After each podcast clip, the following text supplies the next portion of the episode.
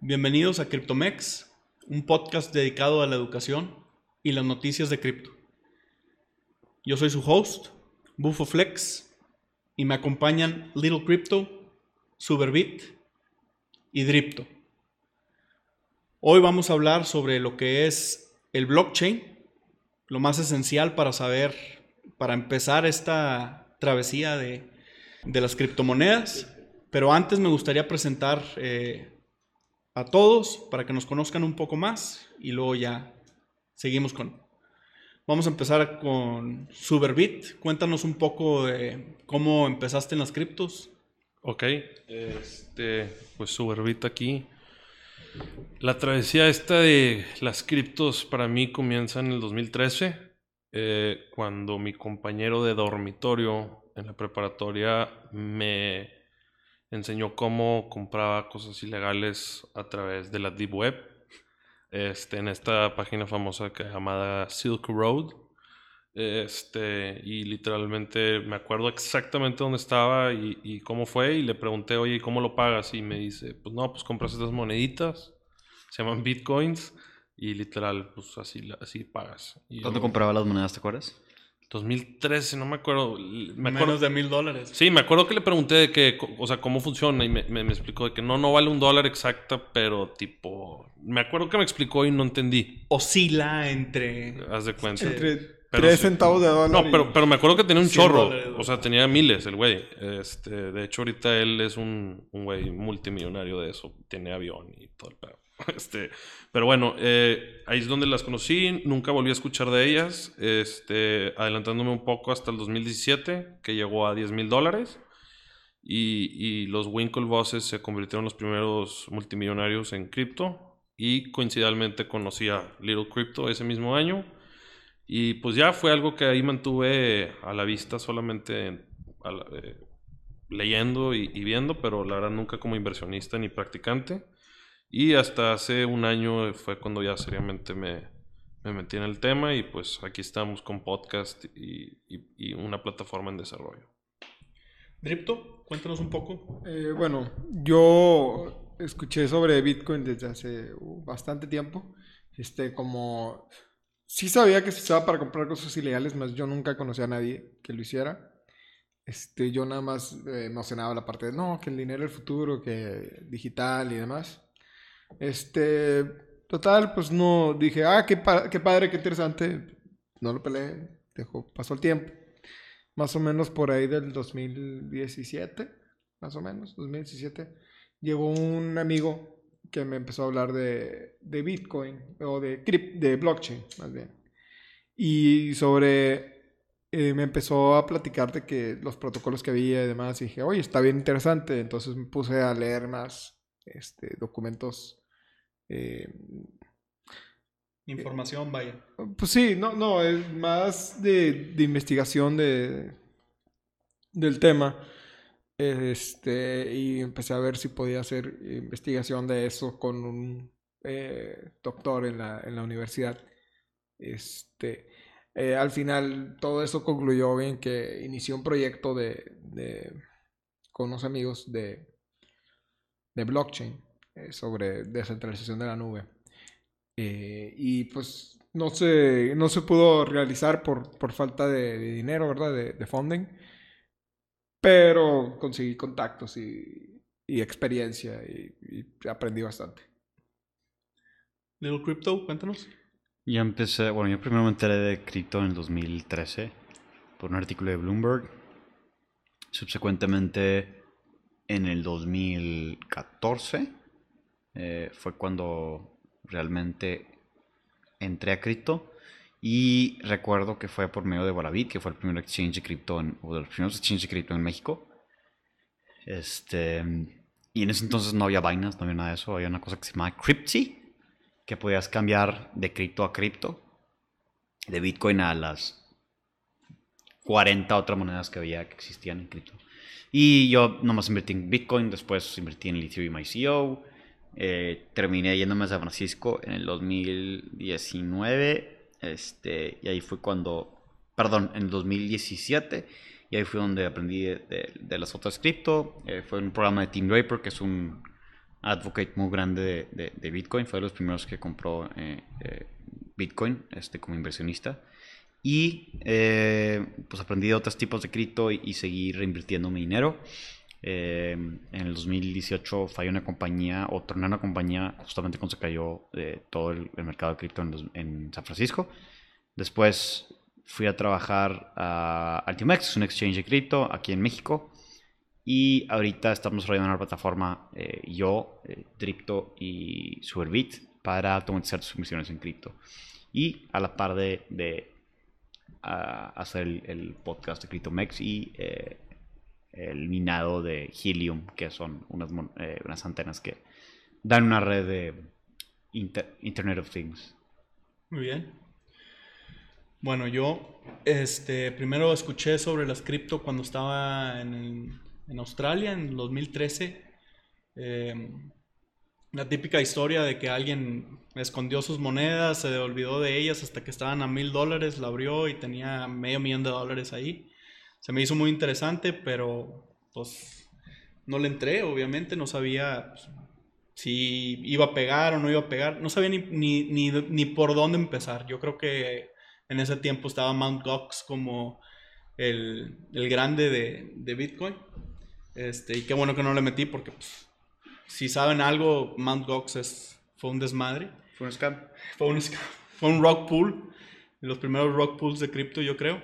Eh, después de eso, un camarada consiguió como 50 minas de 50 GPUs. Entonces me puse ahí a, a minar con él en el 2018, después de que las BTC había llegado hasta 20 mil dólares pero por falta de recursos, lugar y electricidad, eh, lo detuvimos y recuperamos nuestro dinero con las, con las GPUs, vendiéndoselas a, gamers. Eh, después de eso, pues ya no le invertí, pero ahí tenía unas monedas guardadas que se me olvidaron por completo. Y ya en el, cuando empezó la pandemia, un amigo le empezó a entrar súper duro y me llevaba muy bien con él, cotorreábamos, entonces es cuando le empecé a entrar otra vez de lleno y hasta que Little Crypto acá me tiró eh, el pitazo sobre Helium, entonces ahí sí fue, ya fue full on, ¿verdad? Eh, pues ese es más o menos un poco de, de cada quien. La introducción del equipo. La introducción del equipo, así es. Este, Qué bueno que están aquí con nosotros. Y yo creo que para empezar vamos a hablar un poco de lo que es eh, Decentralized Ledger Technology, el precursor del blockchain. Eh, vamos a explicar un poquito de lo, que, de lo que se trata y luego ya vamos a explicar un, poco más sobre qué es blockchain y cómo funciona. Eh, yo creo que yo no sabía lo que era un DLT hasta que conocí a Marcelo, entonces Little Crypto va a ser el que nos va a explicar lo que es un DLT cómo funciona. Claro, bueno, un DLT es literal como el Internet, o sea, es simplemente una red arriba del Internet que es eh, una red descentralizada eh, de información. Es como si yo te pongo eh, diferentes contadores en un edificio y cada uno tiene un ledger o un, un libro contable de qué está pasando en todo ese edificio o en toda esa compañía. Entonces, cuando alguien hace una transacción en el piso 1, o sea, el primer contador, se lo pasa a todos los contadores para que verifiquen de que, ok, sí, pasó esta transacción, pasó esta transacción, hasta llegar al piso, no sé, piso 50, al último contador. Entonces, eso es un, cómo funciona un blockchain. Eh, es básicamente un Excel que todos pueden ver, ¿verdad? Prácticamente es un Excel que todos pueden ver y hacer cambios. Ah, bueno, es un DLT, eso sería un DLT, ¿no? Sí, sí, o sea un DLT, bueno, para, decirte, eh, un DLT, que es un Decentralized Technology, es, más, más bien no, Humberto, sería un blockchain. Un DLT es, es, es algo diferente, porque un DLT es una familia de networks, incluyendo el blockchain, incluyendo al hashgraph, incluyendo al graphchain, incluyendo al, directed acyclic graph, que son diferentes protocolos o algoritmos para manejar este, networks. Eh, y como les decía, bueno, está el blockchain, que es, que es sí, como, como un edificio con, con, contadores. Y cada contador representa en el blockchain un block o información. Entonces, cada vez que se hace una transacción, se valida, se forma un bloque nuevo, o sea, un contador nuevo, por así decirlo.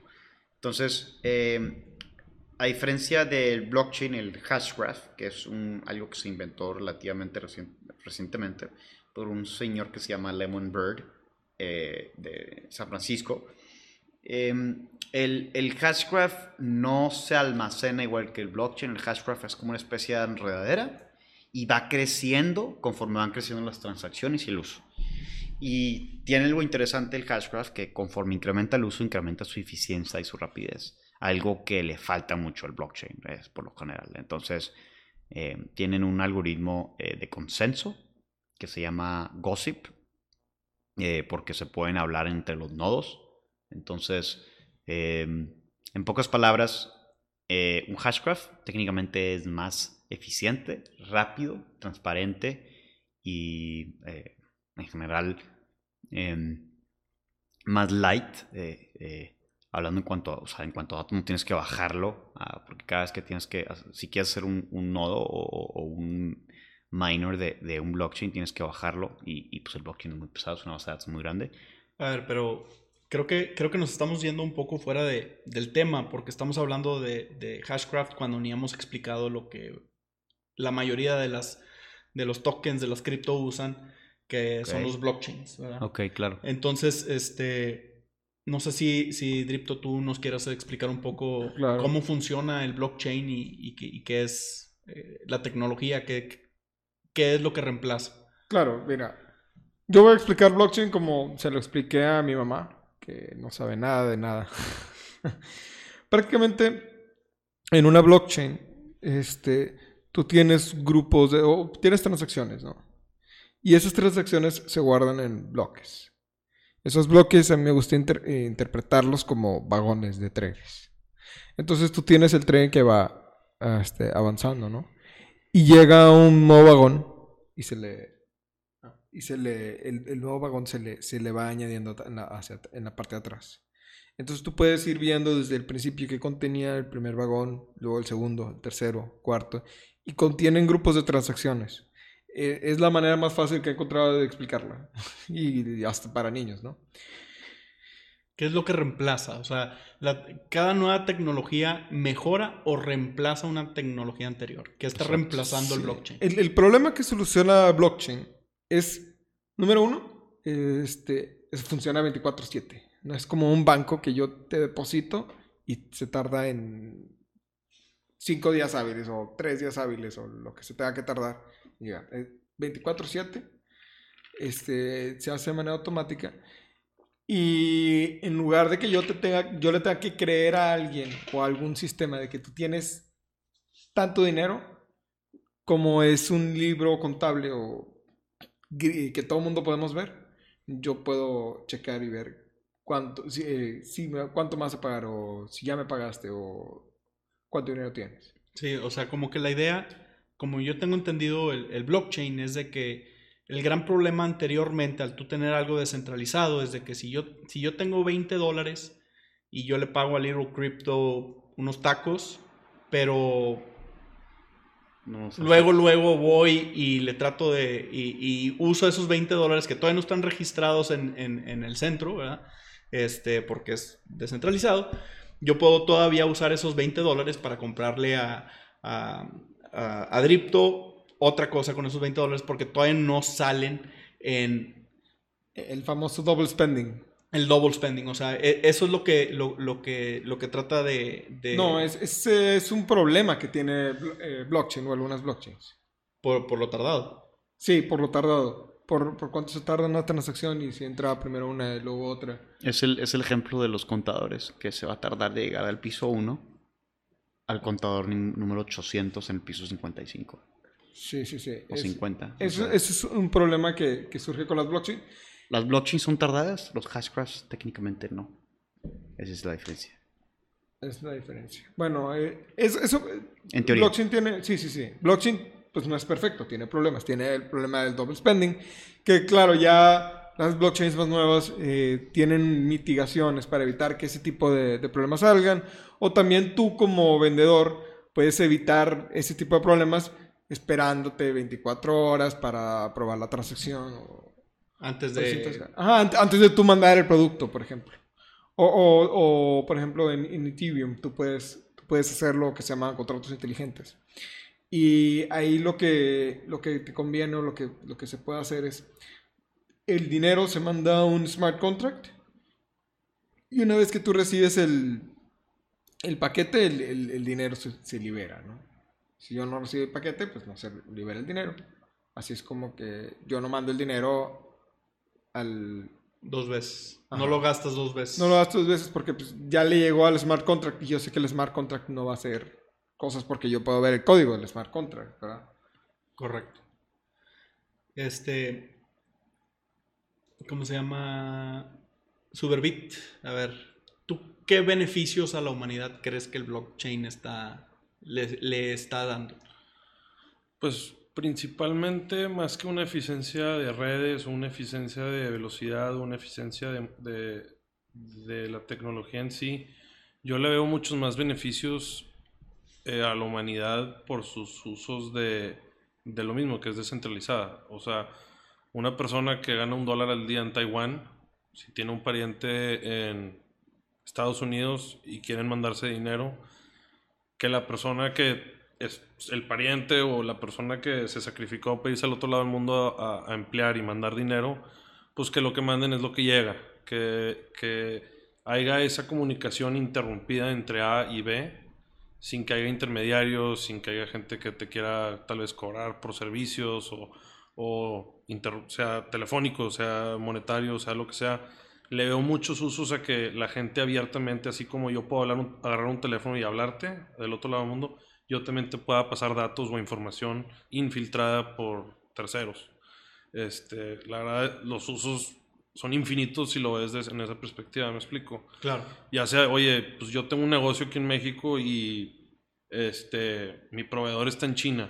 Oye, pues a cómo funciona ahorita pues hay toda una infiltración de terceros para que me pueda comunicar por mail. Hay una infiltración de, de empresas externas por la, la telefonía, si me quiero comunicar con él. Si le quiero mandar dinero, hay intermediarios bancarios. O sea, todo está intermediario, todos dependemos de alguien más. Entonces, que podamos tener esa comunicación abierta, efectiva, ese intercambio de datos, intercambio monetario abiertamente 24 horas, 7 días a la semana, pues cállate. O sea, cuántos negocios no se pueden adaptar a esto y cuántos usos no le podemos dar. Y cuántos beneficios no le va a dar a la misma humanidad, ¿no? Sí. O sea, y, y, y, y, por lo mismo que es descentralizado todo, qué cabrón que alguien va a poder siempre crear algo propio. Si alguien quiere tener una manera de mandarse dinero, de información o lo que tú quieras de A a B, ellos tienen la libertad de amarrarse al, sea usando el blockchain o cualquier otra tecnología, pues que pueda ser un sistema totalmente independiente y, nunca, nunca depender de nadie. La neta, eso es esencial. Sí, es donde entran los smart contracts que son realmente, pues como dijo Humberto, son, son contratos programables como si fuera un contrato legal, más que el contrato legal, pues es un contrato legal y todas las leyes tienen loopholes y acá está matemáticamente fijo a ciertas condiciones. para, hacer cumplir un contrato, yo te tengo que mandar a la policía o tengo que llegar con un garrote, ¿verdad? El, smart contract este, se, hace solo. El, enforcement pasa de manera Exactamente. automática. O sea, como una democracia perfecta. No tiene que llegar alguien a, ejercerlo. Sí, sí, para darles un poquito más de contexto en, un smart contract, los contratos inteligentes son realmente literal como un contrato legal en donde no se ejecuta lo, lo estipulado hasta que se cumplan las características de, o sea, perdón, establecidas. Entonces, por ejemplo, yo quiero en el 30 de octubre transferirle, transferirle un Bitcoin de, a Humberto, pero sí me cumple eh, X trabajo. Entonces... 10 horas de desarrollo. Sí, entonces, en vez de yo eh, decir, el problema es que Humberto no sabe si le voy a pagar y yo no invierto más el desarrollo. Entonces lo que hago es lo pongo en un smart contract, un contrato inteligente, ahí está el Bitcoin y el Bitcoin no se va a transferir de, del contrato a Humberto a menos que Humberto eh, sube el desarrollo a un GitHub o a una base de datos en donde se verifique que aquí está el desarrollo y eh, se, confirme este, que se ha cumplido las... Que la cadenita de vagones se confirme, entonces se, libera la transacción. Por ejemplo, simplemente que se confirme que el trabajo, eh, que las condiciones que estableció, que en este caso era que, que subiera el trabajo a un GitHub o a una base de datos, estuviera ahí. Entonces ya como está ahí, ya hasta el 30 de octubre o antes del 30 de octubre, el Bitcoin se libera a Humberto. Entonces así puede ser también para liberar un token, para liberar el, eh, un NFT, para liberar cualquier tipo de valor de A a B, siempre cuando se cumplan ciertas este, Bueno, pero ahí, ahí lo que tú estás hablando es, ya te estás yendo a la, o sea, a, a la evolución de lo que es el blockchain. O sea, originalmente se hace el blockchain y se hace en BTC y BTC, o sea, lo que es Bitcoin originalmente es una moneda que tiene su propio valor estipulado por el mercado. Ya cuando hablan de smart contracts, ya estamos hablando de algo como Ethereum, o sea, la computadora en el blockchain. Y creo que son diferentes pasos a, la evolución que, el blockchain ha estado haciendo. Este, la primera, yo, creo que ha, habido por lo menos tres, evoluciones importantes, eh, que ha sido lo que es Bitcoin como valor monetario muy simplemente yo te mando a ti, tú me mandas a mí y, es en base de confianza de que pues, yo te lo voy a mandar a ti y tú me vas a mandar mi producto que, yo te estoy comprando como, como tu amigo este, que se hizo, que pues, está comprando drogas, ¿verdad? O sea... Es correcto. ¿Verdad? Este, yo nunca lo, yo nunca usé el Silk Road, pero me imagino que si tenías ahí tus reviews de que, oye, pues le pagué y no me mandó nada, pues ya nadie le compra nada a ese güey porque pues, no te va a mandar nada. Sí. Este, la, segunda evolución se hace con los smart contracts, obviamente con, con Ethereum, que desde antes de que saliera estaba eh, muy bien referenciado en, en, el aspecto de que queremos hacer esto y esto se puede hacer. Eh, y ya empiezas a, ver esos contratos en donde eh, se estipula desde antes de entrar al contrato cómo se va a ejecutar. Después, eh, últimamente, o sea, desde yo creo que de mediados del año pasado, tenemos algo que se llama el Decentralized Finance, DeFi, eh, y cada uno de estos blockchains diferentes están reemplazando algo en el, en el mundo real. ¿Qué reemplaza Bitcoin? Yo podría mal, mal, malamente decir que reemplaza el dinero.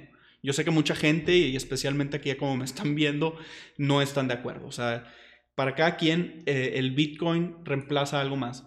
Eh, como ahorita lo estaban diciendo, eh, smart contracts que reemplazan jueces, jueces y abogados. Y notarios también. Y notarios, exactamente.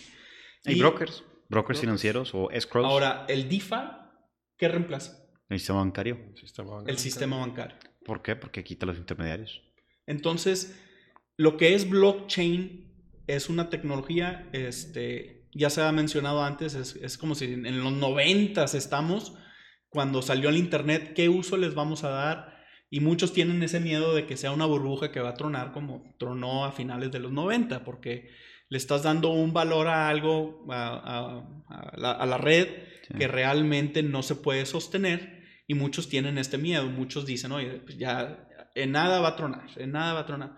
Y yo creo que los siguientes pasos que vamos a empezar a ver no van a ser lineales, sino que van a empezar a usar, que ya, ya lo están haciendo, pero NFTs, muy simplemente qué es lo que reemplaza el NFT y en mi opinión, reemplazas todos los intermediarios entre el artista y, quien compra ese arte, ¿verdad? Bueno, es que el, NFT no necesariamente es arte. El NFT puede sustituir cualquier cosa que tú puedas tener. Puedes sustituir un título de propiedad, puedes sustituir un boleto de un concierto, puedes sustituir Sí, exactamente. Lo que sea. Para, para, darles un poquito de contexto a los, eh, los que nos están escuchando, un NFT o un NFT es un realmente como una especie de número de serie que tú asignas y atas a un valor eh, externo. O sea, yo con ese número de serie eh, puedo eh, obtener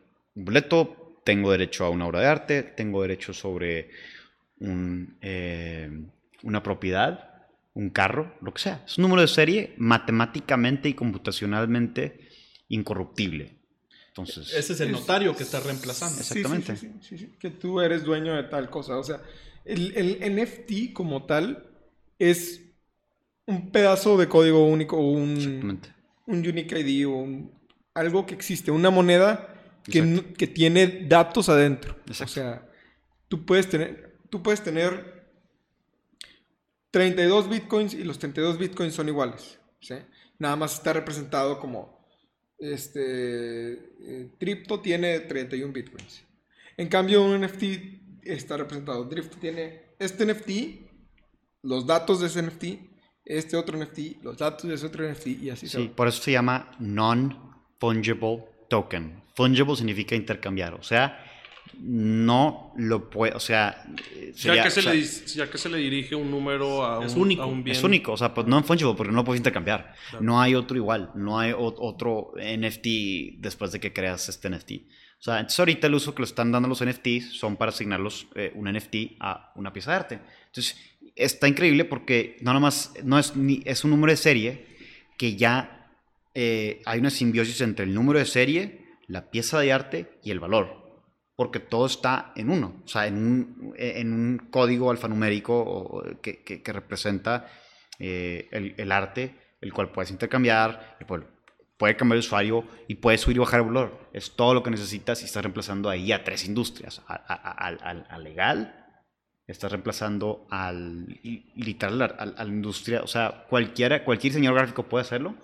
Y aparte, estás reemplazando las industrias de- que transportan a los museos, que transportan y, y- y promueven ese tipo de cosas. Porque ya lo, ya lo puedes hacer 100% de la computadora. Cualquiera lo puede hacer. Hay, hay, hay historias de niños de 12 años que, cre- que crean NFTs y los están vendiendo a cientos de, de miles de dólares simplemente porque... No, por- y el arte en sí, se- o sea, muchos sabemos que el arte se usa para no Claro. pagar impuestos, para lavar dinero, para esto. Para Y eso lo sí- usas tú, Y, y siento que mucha gente, yo, eh, próximamente, este, o sea, eh, es, es un, es, es, es el mismo sistema que vemos en el arte, lo, lo- lo- puedes ver con, con NFTs, o sea, el, el valor se lo da a la misma comunidad que está comprando. O Sí. sea, si yo hago exactamente lo mismo que hizo ese niño de 12 años en Inglaterra, que hizo medio millón de dólares, este no me va a salir igual porque ya no es Igual. No, no- no es lo mismo, no, te- no es la misma historia. O sea, la- la- el valor se lo da a la comunidad al final de cuentas. Ahora, no me quiero diferir mucho a, cosas específicas, regresar un poco al blockchain y yo quiero saber si ustedes han visto algún proyecto que digan, oye, ¿sabes qué? Esto es la evolución de blockchain. Como lo vimos con DeFi, como lo vimos con eh, smart contracts, como lo estamos viendo con NFTs. ¿Hay algún proyecto que ustedes estén próxi- o sea, que estén viendo, que la hayan metido, que nomás hayan visto, que hayan escuchado, eh, que nos quieran platicar? Pues, pues la verdad, yo, Superbit, pues creo que sí puedo compartir una muy buena anécdota porque soy bastante externo al tema, ya que ustedes dos me lo presentaron. Eh, las antenas de Helium. Digo, no, no yéndome muy a, a otros temas, pero el hecho de que podemos descentralizar toda una ciudad con todo su movimiento de tráfico, todo su movimiento de Wi-Fi, todo. O sea, podemos hacer una Smart City con blockchain. Ir a, o sea, esto de las monedas y esto del arte, y esto son, son pequeñas adaptaciones que hemos hecho con esta tecnología.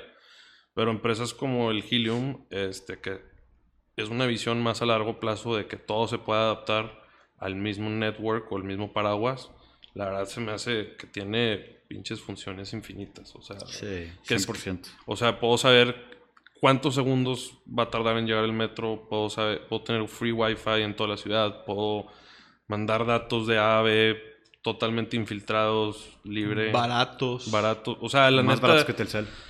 este, para resumir, así como decimos, digo, lo del blockchain, pues, este, pues, regresamos a lo mismo. ¿Qué uso no se le puede dar? Es, es- estás, so- sencillamente solo estás, estás reemplazando procesos, este, Industrias. Como notarios, eh, abogados, bancarios, nada más estás reemplazándolos, este, por algo más eficiente. Entonces, es literalmente adaptable a todo. Yo creo, agregando lo que dice Superbit, yo creo que lo más interesante del blockchain es todavía lo que no se ha creado. Estamos reemplazando chingaderas, pero Exacto. eventualmente... Bueno, bueno, ese, ese es la siguiente, el siguiente tema. O sea, Ajá. por- ¿a dónde ven blockchain ir? Pero ahorita estamos hablando de qué se ha hecho, qué proyectos has Ajá. visto tú. No, sí, o sea, ahorita voy a hablar de un proyecto que me interesa mucho, pero yo creo que lo más interesante no es lo que estamos reemplazando, sino lo que vamos a crear que no existe todavía. Entonces, em, como, ¿qué va a reemplazar al oro? O sea, ¿qué, o qué- va a haber en vez de oro? Porque el oro, eventualmente, vamos a empezar a minar la luna, vamos a empezar a minar asteroides y, y el oro, Lo pues, vas a sacar de ahí y ya no va a valer tanto. Mm, Exacto. Entonces, creo, digo, es, es más de futuro, pero eventualmente sí se van a empezar a crear cosas nuevas. Como se creaban cosas nuevas con Internet, que no existían. Las selfies no existían, Instagram no existía, social media no existía, eran los libros y era eh, las mesas de un parque y, y ahí la gente se veía y, y eran diferentes lugares donde la gente se veía. Ahora la gente no tiene que ir a ningún lado para trabajar, para convivir, para etcétera. Este, entonces, bueno, volviendo al proyecto, eh, a un proyecto que me interese, la verdad yo tengo alrededor de 25, 30 criptomonedas eh, como holdings y te puedo dar, eh, estoy enfocado en tres industrias, que es entretenimiento, fintech o finanzas eh, por medio de DeFi y la tercera es infraestructura de, de- de blockchain este, o DLTs y incluye, como les dije, de Hashgraph, GraphChains, etc. Am, entonces yo creo que les puedo dar un proyecto de cada industria. Este, Con uno. sí, sí, un proyecto de cada industria, exacto. No, no, no. No, no, no, con uno de las tres. Uno de los tres. Una de ¿Cuál las te gusta tres. Em, es que no es que me guste más, es que cuál creo que tiene más upside, la verdad es que Pero, creo que ah, tiene... Me gustan todos. ¿Cuál crees que va a beneficiar más la raza humana de esos tres? Creo que el que más va a beneficiar a la raza humana de esos... De esas tres industrias... De esos em, tres De proyectos. esos, del proyecto. Ok. Pues voy a tener que escoger uno de esos tres. Ok. Pues yo te diría que el que más va a beneficiar a la raza humana sería el de Hedera Hashgraph. Y es porque es una es un graph, es un hashgraph, que es una estructura superior al blockchain eh, en, en teoría. Eh, o sea, técnicamente hablando, es más rápido, es más eficiente, Harder, better, faster, stronger. todo. Todo lo que, todo y más. Eso Entonces, significa hashtag, güey. No sabías. Ay, No, no qué- es cierto. No, no, no es cierto. Este, bueno, yo no creo que todos los problemas se puedan solucionar con blockchain. Yo digo que Exacto. no todo. O sea, Exacto. si tratas de, de encontrar blockchain para todo, eh, va a haber algunas cosas para las que no, pero sí para muchas cosas sí. Este, yo, a mí me encanta el cómputo en la nube. Este, eh, todo lo que tenga que ver con computación. A mí me gustan ese tipo de, proyectos en, blockchain. Siempre que, ok, tokens, pero sirven para virtualizar una máquina en cualquier otro lugar. Entonces a mí, yo me iría por un proyecto que es Akash, ándale, precisamente. Precisamente Akash es, es, uno de los proyectos que más me gusta, que prácticamente es eso, es tú virtualizar un servidor en, en la blockchain. Más bien dicho, alguien lo virtualiza por ti, pero... Agregando lo que dice Humberto, a mí también me gusta Cash, yo tengo Cash, y me gusta mucho la idea de que el Internet sea realmente descentralizado y de todos, porque ahorita no es de todos, ahorita es de cuatro o tres compañías que controlan todo, que es Amazon, Facebook, Google, eh, este, ¿quién sigue? ¿Qué, qué- cuál es el otro? Twitter, Apple. Entonces, eh, realmente ahorita el Internet cada vez se consolida más entre esas cuatro o cinco compañías, o sea, los big, los fangs, o sea, ¿por qué se llaman fangs? Porque es Facebook, Amazon, eh, Google, Netflix. Entonces, eh, de- de- es el acrónimo de FANG. Entonces, los FANG stocks son, son, esas, son esas compañías. Los y han estado creciendo tanto No porque... Sí, sí, sí. Entonces, eh, eh, realmente el Internet se está consolidando a lo que ellos quieran, a lo que ellos decidan. Y el apagón que tuvimos hace dos semanas de que se cayó Facebook, WhatsApp, y- Instagram, eh, pues habla mucho de cómo tienen tanto control y tanto poder sobre Internet. Y prácticamente si les pasa algo a ellos, se les pasa algo a casi todo el Internet. Entonces, Yo tengo un dato importante sobre al- algo que descubrí con ese apagón. 10.000% subieron las visitas a páginas pornográficas en esas seis horas.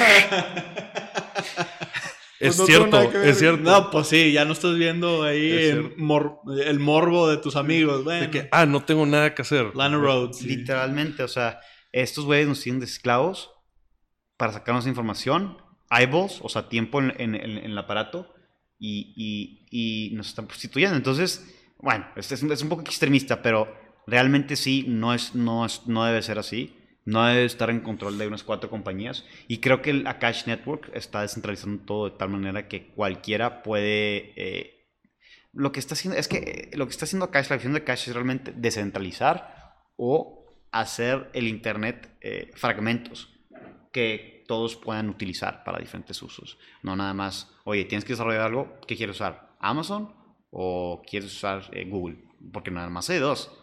No te Sí. puedes ir con... Bueno, sí hay más, pero, pero son los No, más conocidos. Exactamente, o sea, no... 90% No son de- escalables. Sí, claro, Ajá. claro, o sea, no vas a llegar muy La lejos. mayoría del mercado lo tiene. Eso se llama monopolio. Entonces, este... eh, honestamente creo que también me voy por Akash. Bueno, mira, la, la- la- lo que yo estaba pensando y, es, y está en el, en- en el mismo universo de, de Akash, este, es Sentinel. Sentinel, un, un VPN descentralizado, este, a mí se me hace súper interesante porque hasta los VPNs, NordVPN, o sea, todos los que salen en los videos de YouTube, todos los que conoces, realmente sí están, aunque, aunque dicen que son eh, para tu privacidad y esto, como quiera están agarrando la información de donde está saliendo. Sí, aunque sea Entonces, metadata. y eso lo, lo siguen vendiendo. Entonces, aunque tú creas que digas, oye, ¿sabes qué? Pues yo soy de México y quiero ver Netflix en Estados Unidos, voy a usar NordVPN, lo que tú quieras, eh, o por la seguridad de estoy buscando esto o lo otro, no es tan seguro. ¿Por qué? Porque está centralizado. Cuando tú agarras un proyecto como Sentinel que Exacto. dices, oye, ¿sabes qué? Y, y como Sentinel hay miles, o sea, tú, tú estás compartiendo bandwidth, ¿verdad?